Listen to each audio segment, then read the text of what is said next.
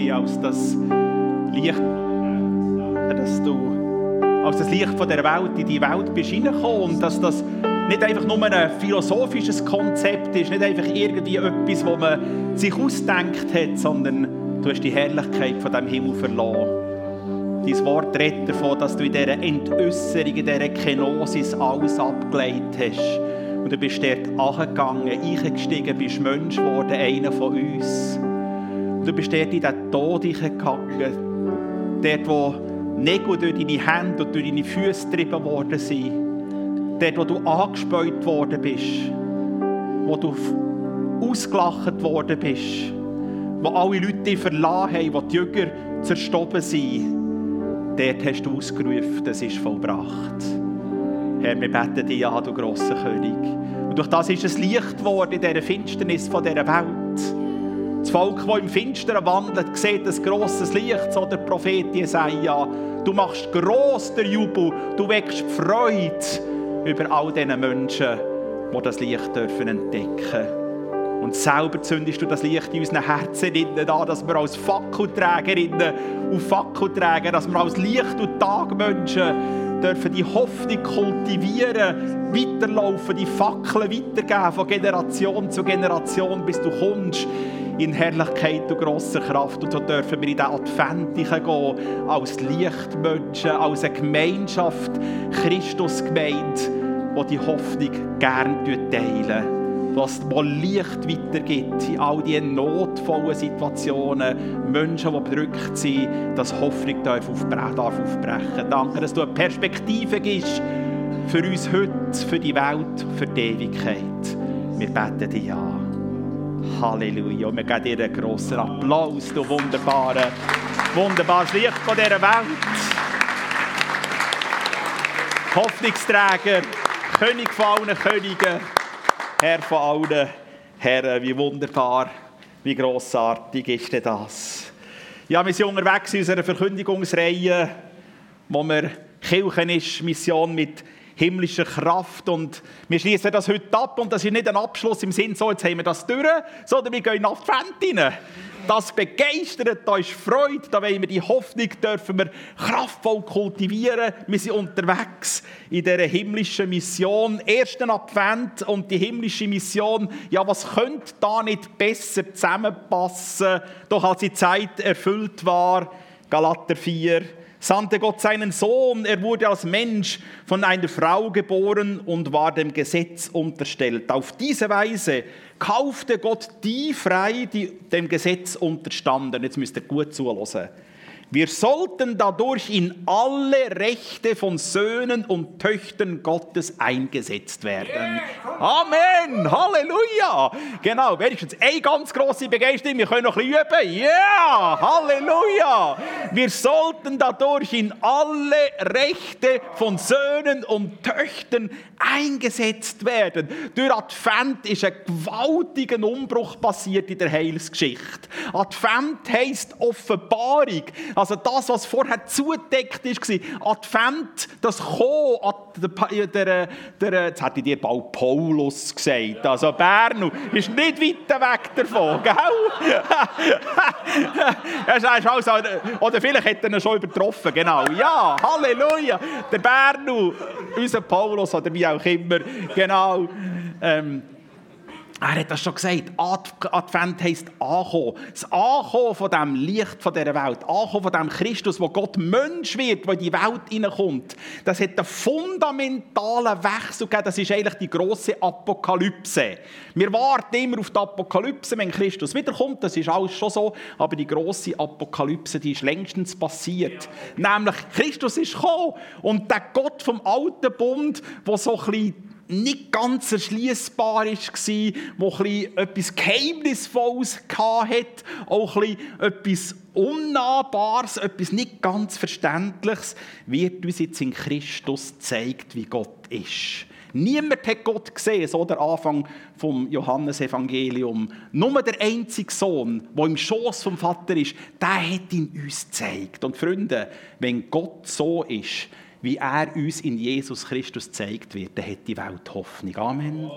dann haben alle Flüchtlinge in dieser Welt eine Hoffnung. Alle Vertriebenen, alle Notleidenden haben eine Hoffnung. Alle Menschen, die irgendwie bedrückt sind und schwere Herzen sind, die haben eine Hoffnung, weil Gott der Gott von der Hoffnung ist, von der Zuversicht, die sich diesen Menschen annimmt. Ein fundamentaler Wechsel. Und jetzt Menschen, die in diesem fundamentalen Wechsel teilhaftig werden. Das heisst, die, die in einer Umkehr Christus ihr Leben einladen, eine neue Erfahrung machen, dass wir angenommen sind in alle Rechte von Söhnen und Töchtern, die sind nachher unterwegs in dieser gewaltigen himmlischen Mission. Und das stellt sich natürlich für uns die Frage, ja, für was, wozu hat uns Gott errettet? Für was hat er eine Gemeinschaft? Für was hat er eine neutestamentliche Kirche, die unterwegs ist? Für was haben wir die Rechte von dieser Gotteskindschaft wieder zurückerlangt, wie wir es schon gelesen haben? Für was haben wir das Evangelium, die Siegesbotschaft, dürfen entdecken, erleben, drin Erfahrungen machen? Küstigen, für was das alles? Und ich möchte das in einem ersten Schritt mit dem Begriff Ekklesia kurz mit euch teilen. Ich weiß ja, dass vor drei, vier, fünf Monaten hier schon einiges predigt, aber der Sammy hat am letzten Sonntag gesagt, er predigt auch manchmal wieder ein bisschen das Gleiche. Dann nehme ich mir Freiheit raus, das so zweimal zu sagen. Weil es einfach enorm wichtig ist, Freunde, dass wir das verstehen. Dass wir verstehen, für was sind wir eigentlich hier unterwegs. Ekklesia, das ist das griechische Grundwort, das da immer steht in der Bibel, dort, wo die Lutherbibel mit Gemeinde übersetzt oder äh, die Einheitsübersetzung mit Kirche. Und Ekklesia, das Wort hat eigentlich gar nichts, hat keinen religiösen Hintergrund. Sondern jeder Mensch zur damaligen Zeit, wo die Texte geschrieben worden sind, hat den Begriff kennt, Ekklesia, und das kommt eigentlich ein zusammengesetztes Wort, Ekkaleon, herausrufen oder herausgeruft. Und zwar ist es die Herausrufung von den Ältesten von einer Stadt, die sind rausgerufen worden und die haben sich dort beim Stadttor versammelt und auf der einen Seite über Sicherheitsfragen von der Stadt diskutieren. Die sind rausgerufen worden dort zu diesem Stadtort, um, um, das Wohl von der Stadt, die Entwicklung von der Stadt, von dem Ort, wo sie eingesetzt sind als Verantwortungsträger. Trägerinnen hat es halt dann noch nicht gegeben. Heute sind wir da Gott sei Dank weiter. Als Verantwortungsträger für die Stadt können zu beraten. Die haben sich dort in der sogenannten Polis versammelt, um über Sicherheitsfragen, Entwicklungsfragen zu diskutieren. Und aus dem Wort Polis kommt unser Wort Politik und unser Wort Polizei. Das kommt von dort, von dem Versammlungsplatz.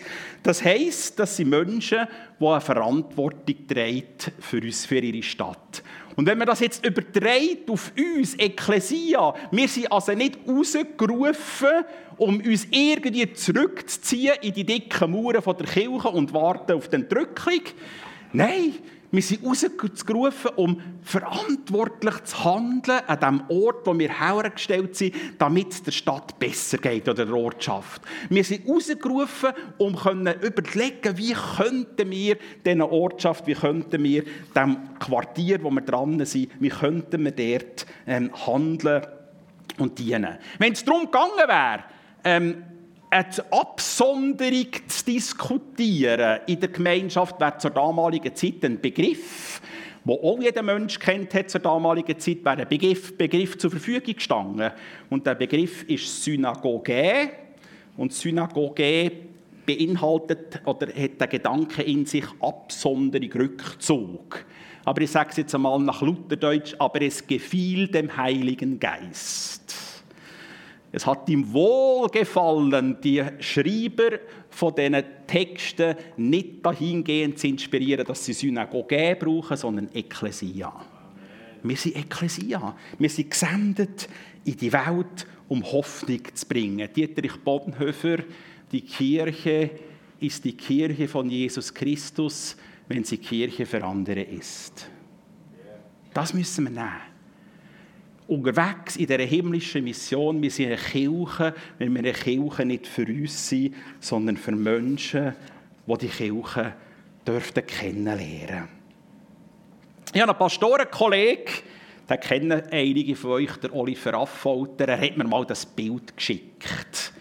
Und irgendwie das Bild hat mir, äh, auf einmal ist mir das wieder in Sinn in der Vorbereitung, ähm, das Bild ähm, ist mir eine Inspiration auch ein für die Predigt gewesen. Wir als, als Pfimi Burgdorf und Pfimi United haben wir so ein bisschen, ähm, das prophetische Bild, das uns seit Jahren beschäftigt, dass wir Wasserleitungen dürfen legen. Bis, bis die Ausgießung vom Heiligen Geist noch kraftvoll ist. Aber da sind wir dran, Wasserleitungen zu legen. Und vielleicht ist das Bild hilft ein bisschen. Wir legen nicht einfach Wasserleitungen raus mit unserer Philosophie oder das, was wir denken, was jetzt gut wäre oder was irgendwie anderen Menschen dienen sondern wir haben einen Anschluss. Und wir sind angeschlossen an ein Reservoir, das nie versiegt, und das ist himmlisch. Und eigentlich sind wir so wie der Kanal oder wie der Schlauch, der da jetzt durch Oliver Affolter gezeichnet ist, dass wir Licht, Farbe, Hoffnung kultivieren, den Menschen eine Perspektive geben, gerade besonders auch jetzt in dieser Zeit, wo gewisse Herzen beschwert sind. Die Krisen überlappen sich, so der Mediensprecher vom SEM, dass man sagt, da ist wirklich äh, in dieser Welt ist eine verrückte Geschichte los. Und Menschen bedrückt ihren Herzen begegnen jetzt einer Kirche oder Menschen, die zur Gemeinde Jesu gehören, die merken, hey, ja, wir wollen doch das nicht nötigen. Wir wollen das nicht irgendwie unter den Tisch kehren oder sagen, ja, das ist alles nichts mit diesen Krisen. Nein, die sind real, die Krisen. Aber in diesen Krisen innen haben wir eine Orientierung, wir haben eine Hoffnung. Wir wissen, da ist ein lebendiger Gott, der hat die Welt nicht einfach losgelassen. Das ist ein lebendiger Gott, dem ist nichts entglitten, sondern danach wie vor steht das Wort im Hebräerbrief, dass durch, durch die Kraft von seinem Wort Christus den ganzen Kosmos dreht. Amen. Dem hat sich nichts geändert. Auch wenn Krisen die Welt erschüttern. Wir dürfen so ein Kanal sein. Auf der anderen Seite müssen wir natürlich auch etwas überlegen, wenn es darum geht, dass wir so ein Kanal Gottes dürfen sein. Und das ist eine Botschaft, die unbedingt dazugehört. Ein Kanal Gottes sein, in der himmlischen Mission unterwegs sein, das kostet uns auch etwas. Ja, das kostet uns Zeit. Das kostet uns Kreativität. Das kostet uns Hingabe. Das kostet uns vielleicht manchmal auch sogar Finanzen. Und letztendlich könnte man auch sagen, es kostet uns eigentlich das ganze Leben. Weil Christus sagt, dass in Matthäus 16, wer sein Leben behalten will, der wird es verlieren. Aber wer es hergibt, wegen mir, der wird es finden. Und übersetze mal, der wird es 30-fältig, 60-fältig oder 100-fältig finden. Oder vielleicht sogar, könnte man übersetzen, der wird es ewig finden. Es ist schon ein guter Tausch. Aber es kostet uns etwas, verstehen wir? Es kostet uns tatsächlich etwas. Und wir leben ja in dieser Welt. Wir sind ja nicht irgendwie abgehoben irgendwo. Und ob wir jetzt wollen oder nicht, wir können das wie nicht anders. Das tun ja aber mit den Studenten immer auch wieder diskutieren, wenn es um Ethik geht. Wir leben in dieser Welt und wir werden geprägt von einer humanistischen Ethik. Da könnt ihr nichts dafür, da können wir. Das ist einfach so, wir leben in dieser Welt, wir atmen die soziologische Kultur, wo wir drinnen sind und da ist eine Abfärbung. Und wenn man über das noch allein denkt, ähm, ja, es kostet mich etwas, dann könnte ja auch, ähm, prägt von dieser humanistischen Ethik, könnte ja die Frage auftauchen, ja, lohnt sich denn das überhaupt? Lohnt sich das überhaupt? Ich hatte schon so Gespräche. Gehabt. Wo die Leute das mir gesagt haben, lohnt sich das? Für was machen Leute da ein GBS? Zwei Jahre in das Wort, lohnt sich das überhaupt? Für was werden Tausende von Stunden freiwillig investiert im Kinderclub, bei den Senioren, in den Kleingruppen? Lohnt sich das überhaupt? Für was sind Menschen von der Pfimi unterwegs, um zu beten? Beten, um Seelsorge, Menschen zu begleiten, Hoffnung zu kultivieren oder praktisch zu helfen. Für was denn das auch? Es kommt schon kein Lohn über. Lohnt sich denn das überhaupt? Das ist eigentlich eine postmoderne Lüge. Und die postmoderne Lüge die aus, der Humanität, aus der ähm, humanistischen Ethik, die postmoderne Lüge, die sagt jetzt in ganz einfachen Worten zusammengefasst, wenn ich vor allem für mich schaue, geht es mir gut. Und das ist eine riesige Tragik. Es gibt ja ähm, intensive soziologische Forschungen über das. Und äh, der Hartmut Rosa, ein Soziologe, hat nachher so einen geflügelten Begriff definiert. Er redet vom rasenden Stillstand. Das ist gut. Ein rasender, der humanistische Mensch ist in einem rasenden Stillstand. Er dreht sich rasend schnell um sein eigenes Ego und bewirkt nichts. Kein Ausfluss, keine Bewegung. Das ist ein grosses Forschungsgebiet in der Soziologie. Der rasende Stillstand aufgrund von der humanistischen Ethik ist eigentlich eine Tragik. Eigentlich müssen wir die Frage aufgrund, darum GBSler, gratulieren euch, christliche Weltanschauung, christliche Ethik, eigentlich die Frage müssen wir stellen, nein, was verpasse ich an Sagen, an Begegnungen, an Lebensfreude, an Begeisterung, an kraftvollem Element, was verpasse ich, wenn ich meine Gaben, das, was Gott mir geschenkt hat, nicht investieren, um anderen Menschen zu dienen, das Reich Gottes zu kultivieren, weiterzutragen. Wisst ihr was? Nicht aus eigener Kraft. Wir haben noch den Heiligen Geist. Amen. Den nehmen wir selbstverständlich in erster Linie mal dazu. Und dann gibt das, sind wir unterwegs in dieser himmlischen Mission. Der Paulus schreibt ähm, im Epheser 2, schreibt er ähm, so eine Formel. Jetzt bin ich da irgendwie, geht das wieder vorwärts. Ah, irgendwann komme ich dann mal dorthin. Jetzt ist das wieder zurück. Ah, jetzt sind wir am rechten Ort. Der Paulus schreibt aus dem Epheser 2 einen Text, den wir gut kennen, den ich mit euch zusammen möchte eine Formel ableiten Wir lesen den Text zuerst, den wir äh, wo viele von euch kennen. Aus Gnade seid ihr errettet durch Glauben. Und das nicht aus euch Gottes Gabe ist es, nicht aus Werken, damit sich niemand rühme. Denn wir sind sein Werk in Christus Jesus geschaffen zu guten Werken, die Gott zuvor bereitet hat, damit wir in ihnen wandeln sollen.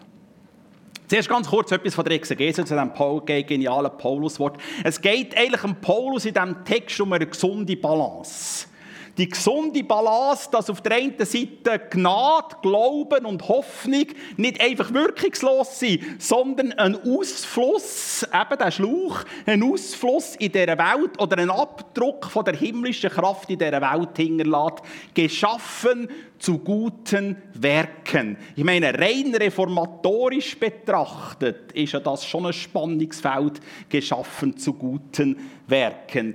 Die Reformation mit dem Durchbruch sola gratia, sola fide, sola scriptura, also allein die Gnade, allein der Glaube, allein die Schrift ist eine klare Absage gegen die katholische Werkgerechtigkeit. Aber eben, dass es uns klar ist, die Werke retten uns nicht. Paulus schreibt das ja. Aus Gnade seid ihr gerettet, nicht aus Werk, damit sich da gar niemand etwas auf die Fahne schreiben könnte.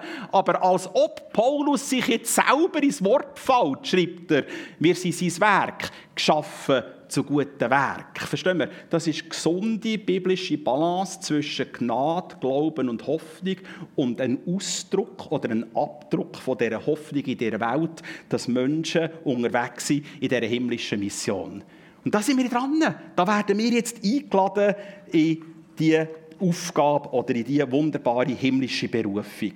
Zurück zu unserer Gleichung. Also, Paulus schreibt eine Gleichung in dem ähm, Paulus-Wort, das ich mal so formuliert habe. L plus K plus W gleich HBISM. Gell? Stimmt, stimmt. Ja, genau. Also für alle Algebra-Fans, ihr könnt jetzt die Formel lösen. Ich helfe euch ein bisschen dazu.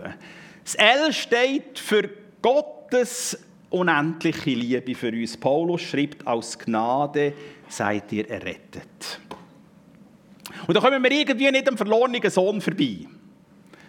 Der verlorene Sohn, der so richtig postmodernmässig eigentlich sein ganzes Erbe genommen hat und das postmodern im rasenden Stillstand dort verprasst hat, bis zum Sautrag. Tod in Sünden, um es mal mit dem Paulus zu sagen, im Epheser 2. Aber da überlesen wir oftmals ein paar Verse, das nämlich zwischen dem Sautrag und dann sehen wir schon den Vater mit den offenen Armen und mit dem Ring und mit dem Mantel und dann ist er wieder eingesetzt als rechtsmäßiger Sohn, aber zwischen dem Sautrag und der Einsetzung und der Annahme durch den Vater sind schon ganz entscheidend wichtige Elemente. Das erste ist mal die Einsicht, ich bin am Sautrag. Und der Entschluss, ich kehre um, ich wende mich ab von dem und ich mache mich auf und gehe zu meinem Vater und sage, Vater, ich bin es nicht mehr wert, dass ich dein Sohn bin. Aber nimm mich doch als einen von deinen Knechten wieder in die Dienststichen. Und etwas anderes, was wir zwischen dem Sautrag und den offenen Armen auch nicht dürfen ausblenden das ist Kreuz und Auferstehung. Der himmlische Vater kann die nur mit offenen Armen empfangen, weil er sich selber hergegeben hat in Christus Jesus. Weil er selber für allen Schmutz, für alle Beziehungslosigkeit, für alle Verirrung von dieser Welt den höchsten Preis gezahlt hat. Und dass er in der Auferstehung noch der Find, der Tod völlig überwunden und vernichtet hat. Ich weiss, das habt ihr schon Millionen Mal gehört, das holt uns nicht mehr vom Sockel, aber das ist eine gewaltige Botschaft. Und wenn wir Kreuz und Auferstehung aus dieser eine Beziehung oder aus dem Gleichnis vom verlorenen Sohn rausnehmen, dann ist eigentlich Gott nur noch ein Kumpel. Dann verstehen wir Gnade nicht wirklich, wenn Paulus dort im Epheser 2 schreibt, auch uns, die wir tot waren in den Sünden, hat er mit Christus lebendig gemacht. Halleluja! Und uns wieder eingesetzt in alle Recht als Söhne und Töchter von dem himmlischen Daddy. Das ist die Liebe, die uns ereilt hat. Und somit haben wir eigentlich der erste Summand von unserer Gleichung, Gottes unendliche Liebe. Und schaut, jeder Mensch ist hier eigentlich im gleichen Boot, verstehen wir? Oder in unserem Bild gesprochen, jeder Mensch ist im Sautrag. Jeder Mensch. Aber die Liebe sagt, es gibt eine Möglichkeit, dass wir dürfen umkehren dürfen. Also, wir haben das L haben wir gelöst. Wir kommen zum nächsten Summand, dem K. Gott kennt dich besser, als du dich selber kennst. Denn wir sind sein Werk in Christus Jesus geschaffen. Das ist noch ganz eine interessante Textstelle hier. Der Paulus macht eine bewusste Änderung. Er redet davon, wir sind nicht aus Werk gerettet, wir sind sein Werk. Das sieht man in der deutschen Übersetzung halt nicht. Ähm, obendran redet er von Ergon sein Werk, das meint eigentlich mehr ein Arbeitswerk. Ergon, aus dem kommt Ergotherapie oder Ergonomie. Aber nachher wechselt er ganz bewusst und er schreibt, er schreibt jetzt nicht mehr, wir sind sein Werk Ergon, sondern wir sind Poema. Ein anderer Begriff. Und Poema meint eigentlich ein Kunstwerk. Ja. Das englische Poem, Gedicht, kommt aus dem Wort Poema. Das heisst, ihr seid alle Kunstwerke, Gedichte Gottes. Schaut mal links und rechts. Das sind alles Kunstwerke, Gedichte Gottes. Verstehen wir? Das ist eigentlich der Gedanke. Und wenn wir darüber reden, dass Gott uns durch und durch kennt, kommen wir nicht den Psalm 139 vorbei, wo der Psalmist schreibt, Herr, du erforschst mich und kennst mich. Ich sitze oder stehe, du weißt es. Du verstehst meine Gedanken von ferne, bevor ich sie gedacht habe, weißt du das schon. Du hältst deine Hand über mich. Von allen Seiten umgibst du mich. Was für eine gewaltige Zusage. Verstehen wir, weil wir eben unikat sind. Und nicht uniform weil wir nicht Arbeitssklaven sind und nicht Bauklötze sind, sondern Unikat sind, hat jeder von euch als Unikat Gaben und Fähigkeiten, die nur du hast. Begeistert das? Verstehen wir? Darum braucht es unbedingt, brauchen wir alle zusammen. Wir brauchen, wir stehen zusammen und sagen, jawohl, wir brauchen einander.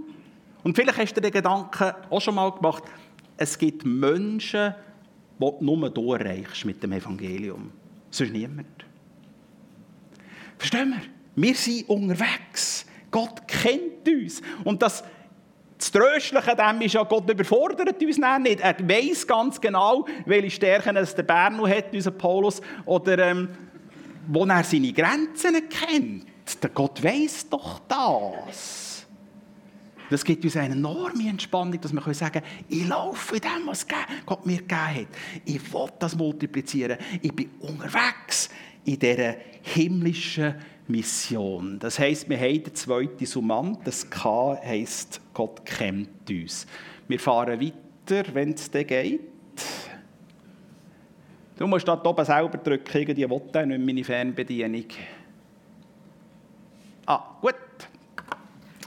Das W steht, Gott hat Werk für uns vorbereitet, geschaffen, in Christ, in, geschaffen zu guten Werken, die Gott zuvor bereitet hat. Eine Frage. Eine Frage. Was denkst du, die Werke, die Gott vorbereitet hat für dich persönlich oder für euch als Family, die Werke, die Gott vorbereitet hat für uns als Pfimi, passen die zu uns? Was würdest du sagen? Ja, natürlich. Wir sind geschaffen zu guten Werken, die Gott für uns vorbereitet hat. Und ich kann mich erinnern, das ist schon ein paar Jahre später, da ist einmal eine Person auf mich zugekommen und hat gesagt, Weißt Markus, bei aller Begeisterung, die ich habe für das Himmelreich und für Jesus und dass das alles wunderbar ist, ich habe doch schon ein bisschen Angst. Meine Angst ist, dass Gott mich einmal nach Afrika schickt. Und damit, gell, Heinz, ist nichts gegen Afrika-Mission gesagt. In keiner Art. Und wenn du den Ruf hörst, dann gang unbedingt.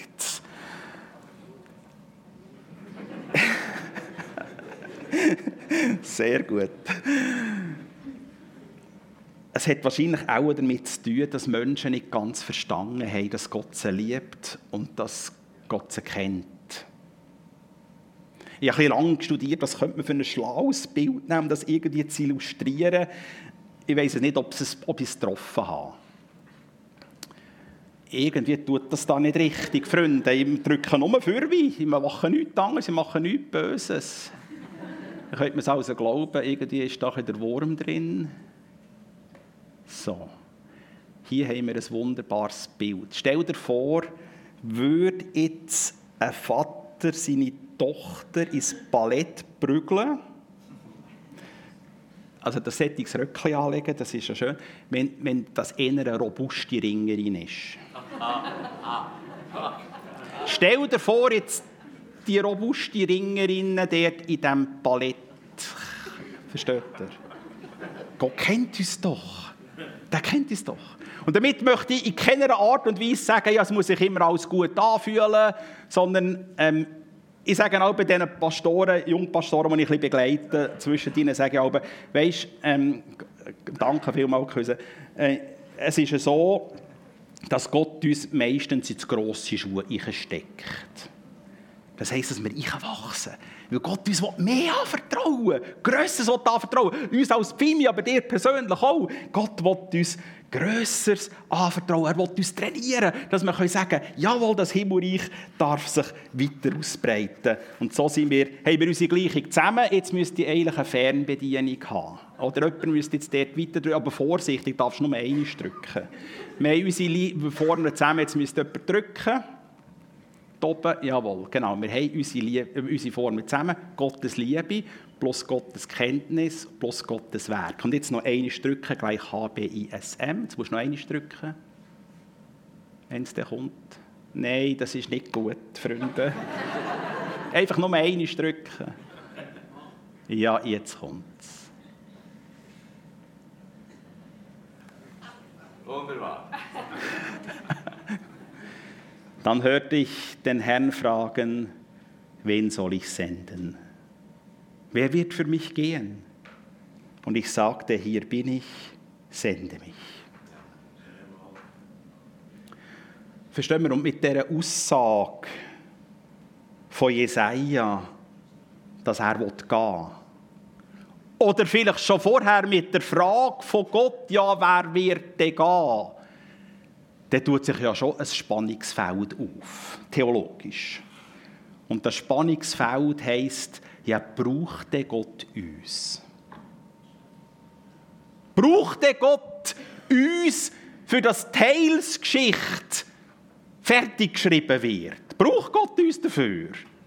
Der Sammy hat am letzten Sonntag ganz kurz das angeschnitten, die beiden Begriffe Bulema und Telema aus dem Koine. Und Telema, meint, das ist der unveränderbare Wille von Gott. Nichts und niemand kann Telema Willen aufhalten. Und dass Gott Heilsgeschichte fertig schreibt, ist Telema. Das kann niemand aufhalten. Auch die grösste Macht vom Universum. Es gibt nichts, wo Gottes Heilsplan, Heilsgeschichte aufhalten kann. Amen, einverstanden? Genau, aber Bulema meint auch Willen, das muss man beides mit Willen übersetzen, aber Im Bulema, das ist dann auch theologisch eine hochanspruchsvolle Auseinandersetzung, die in der Theologie weit diskutiert wird. Man nennt dort den Fachausdruck auch Open View of God. Aber das lassen wir jetzt. Ähm, es geht darum, dass Gott sich in sich selber, für sich selber ähm, so weit gegangen ist, dass er entschieden hätte, ich kann es nicht selber machen. Und das ist dann die ganz grosse Frage, ist der Gott nicht mehr allmächtig? Also das lassen wir jetzt mal aus weg, die ganze grosse Diskussion. Danke vielmals, Küss. Jetzt hoffen wir, dass das weitergeht. Es ist nur noch eine Folie, wir werden es überleben. So, genau. Also, noch einmal. Bulema ist ein theologisches Spannungsfeld, wo man diskutiert, inwiefern ist das eine Einschränkung auch von Gottes Allmacht, dass er gesagt hat, in sich selber beschlossen, ich will es nicht alleine tun, sondern ich brauche den Samuel und den Paulus. Und ich brauche euch alle. Und das ist so weit gegangen, dass die Bibel ein Bild braucht, dass Christus das Haupt ist und wir sind der Lieb. Und Haupt ohne Lieb geht gar nicht und Lieb ohne Haupt geht auch gar nicht. Und vielleicht spürt ihr etwas von dem theologischen Spannungsfeld, das in den dicken Büchern besprochen wird, wo es da nicht Einheit gibt. Aber die Ewigkeit wird es uns dann schon noch lehren, irgendwie. Genau es gibt ja, da, da kommt mir gerade so eine, das ist jetzt nicht, steht nicht in der schriftlichen Bett, aber es kommt mir auch ähm, der Spruch in den Sinn, als Gott mehr über sich erfahren wollte, schuf er die Theologen. so.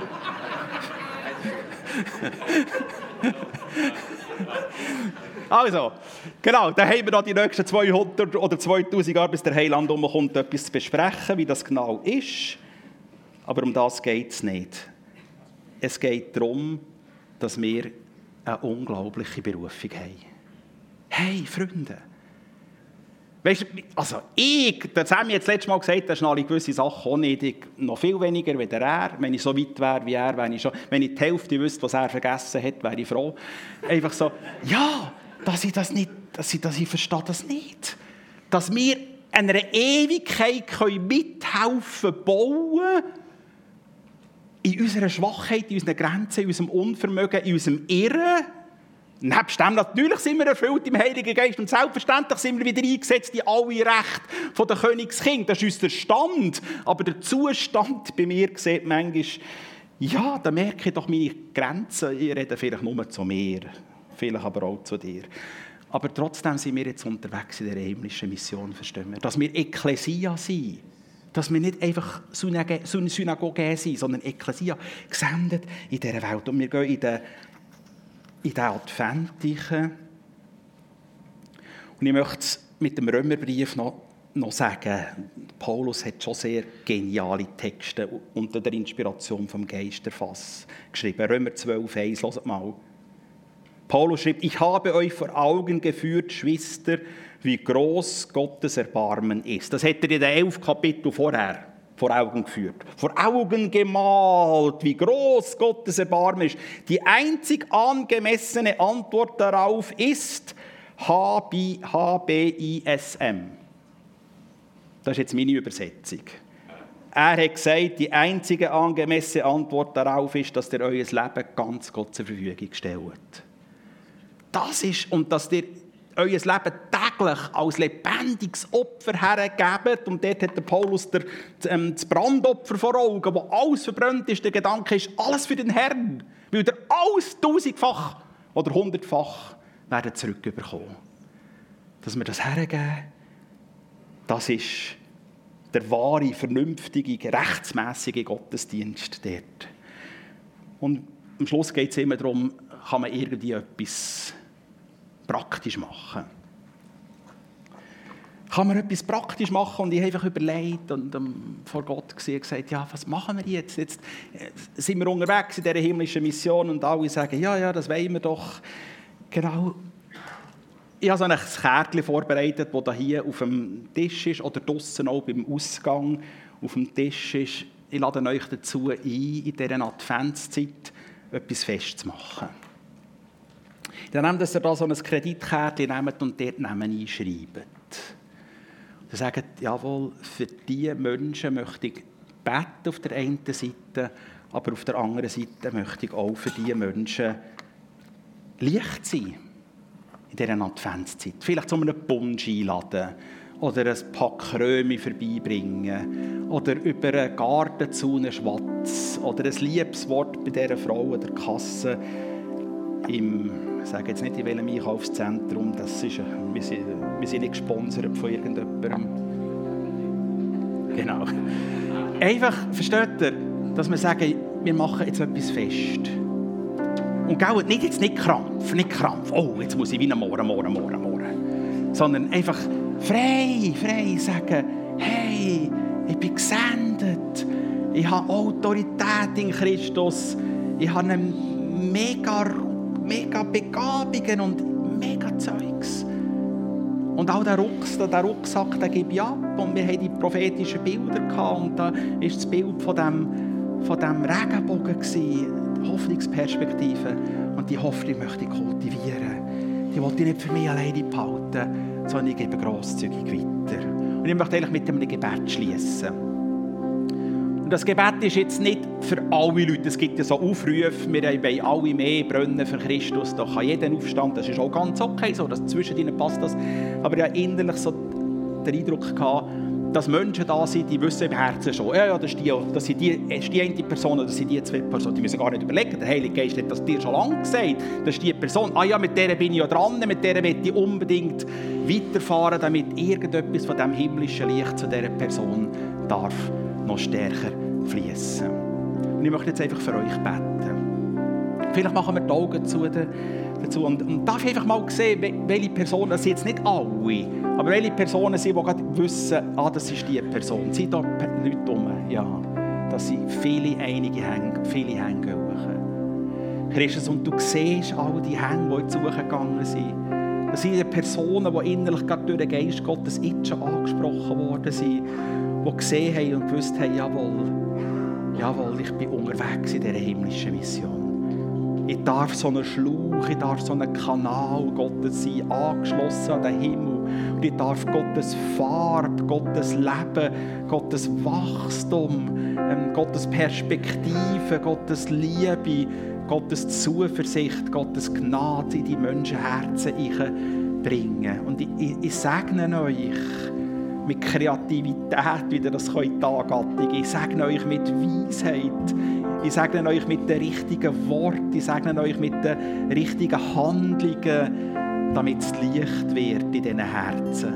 Damit es Weihnachten wird in diesen Herzen und du darfst in deiner Kraft und in deiner Vergebung und in deiner Erneuerung darfst einziehen in die Herzen. Und ich sende euch in diesem himmlischen Auftrag als himmlische Botschafterinnen und Botschafter in dieser himmlischen Mission Frieden, Kraft, Gnade, Leben zu kultivieren. In Jesu Namen.